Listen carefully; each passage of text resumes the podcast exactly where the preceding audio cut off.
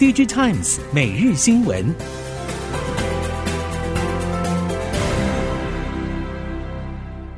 听众朋友们好，欢迎收听 DigiTimes 每日新闻，我是翁方月，现在为您提供今天的科技产业新闻重点。首先带您关心。对台系 IC 设计业者来说，今年下半客户是否能够完成库存去化，将左右明年后续的营运表。整体来说，终端买气还是库存去化最关键的要素。如果消费力道能有所复苏，库存去化的速度一定会加快。不过，在不乐观的大环境之下，以及过去两年提前实现的购买热潮，IC 设计业者对耶诞节档期抱持保守态度。一方面，严峻的通膨情势冲击消费者可以支配配的所得，生活基本开销节节高升，很难再空出更多预算购买电子产品。另一方面，疫情时代，多数消费者已经购买大量的电子产品，连基本的更新换代需求都可能因此下滑。而实际的需求动能强度，进入第四季就会比较明朗化，到时只要看客户的需求会不会回补，就可以大致确认终端买气。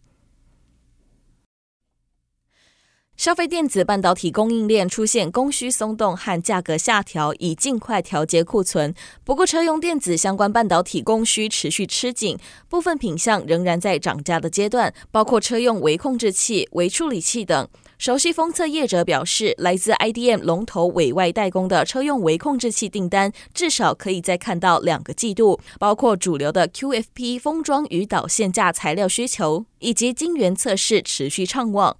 虽然车用工控微控制器持续在供不应求的阶段，不过业者坦言，这些领域也有各自的长短料。长料对于车用供应体系库存压力也不小。再者，车用工控品主要是需求没有降温，但供应体系也还是有库存因应缺货的市况。IDM 原厂、封测厂甚至 IC 通路代理商近期看法已经趋于中性。美国管制三奈米以下半导体电子设计自动化软体出口。南韩业界指出，三星电子等南韩半导体企业正在密切关注情势发展，认为尽管短期影响不大，但是由于美国晶片设计软体主要客户大多为中国大陆业者，也不排除可能对未来中国客户晶圆代工订单形成风险。电子设计自动化软体，也就是 EDA，在生产人工智慧、机器学习与自驾车等晶片时不可或缺。主要厂商有新思科技、以华电脑、西门子旗下 Siemens EDA，前三大业者合计全球市占率达到百分之七十五以上。在中国，这三大业者也掌控百分之八十以上的市场。南韩业界人士认为，由于美国公司在 EDA 市场处于寡占地位，加上美国政府法规约束力相当强，美国的监管势必将对中国 IC 设计业者产生重大影响。南韩企业同样密切关注情势发展。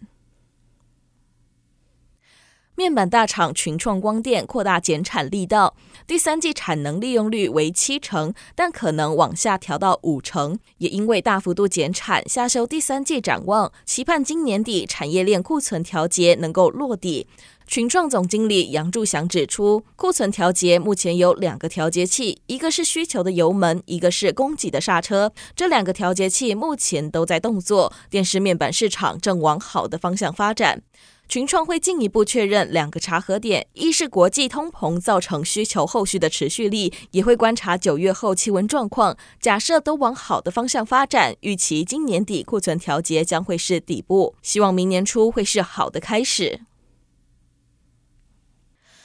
随着全球晶圆代工和整合元件厂大厂扩产大计陷入进退两难，虽然还是有大厂宣称扩产计划不变，但市场已经盛传重新评估者不在少数。不过，中芯共同执行长赵海军指出，中芯方面认为中国晶圆代工逻辑长期不变，并且尤其看好中国晶圆代工产业发展前景。此外，赵海军也表态，中芯目前发展还是相对谨慎，不会改变长期产能扩充的规划，投资密度保持恒定。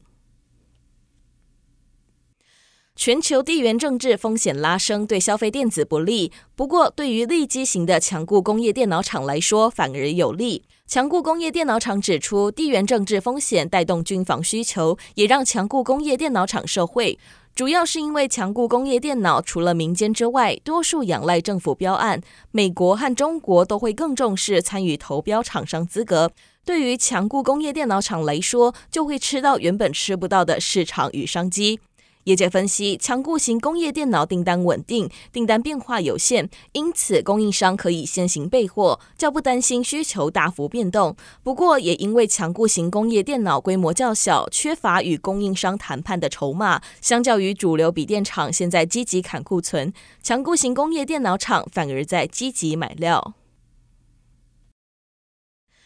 ESG 已经成为全球产业界经营管理层目前都需要面对的新挑战。不过，企业要想投入 ESG 发展，必须要先有足够的获利，才能对 ESG 发展进行支援。对此，鸿海董事长刘扬伟先前提出了“永续经营就是每股纯益加 ESG 的永续发展方程式”。为了进一步发挥永续方程式在产业供应链上的影响力，刘扬伟也透露，除了持续进行内部推动以及外部国际接轨的既定工作之外，鸿海也将规划成立 ESG 绿能基金，透过基金取得洁净能源，联手供应链业者积极推动与落实 ESG 之外，也透过基金投资的方式加速环境科技相关产业的发展，期望能借此达成共荣共好的目标。接下来带您了解在亚洲市场的部分。印尼投资部部长透露，鸿海已经和印尼政府以及印尼一家民营企业签署合作备忘录，将在印尼建立电动车产业，预料今年底前会开始动工兴建相关设施。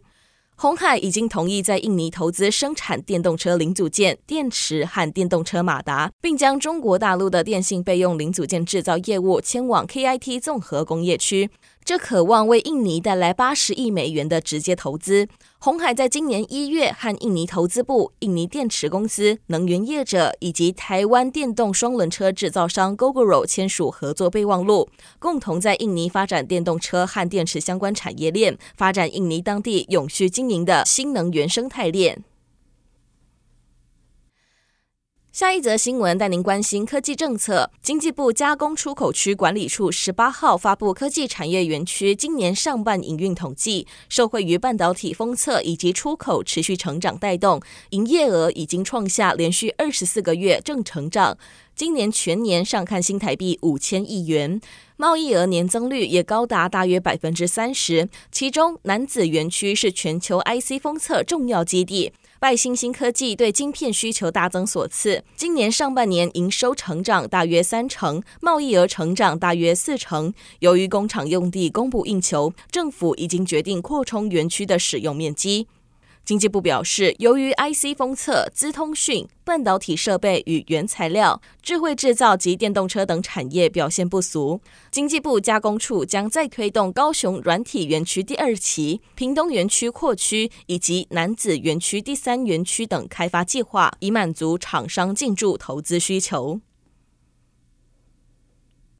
接下来，在智慧应用领域带您了解，二零五零近零排放是世界趋势。对产业界而言，近零排放不只是挑战而已，伴随而来的是近零科技，同时也是充满着转型商机的未来产业，吸引产业界跨足抢先机。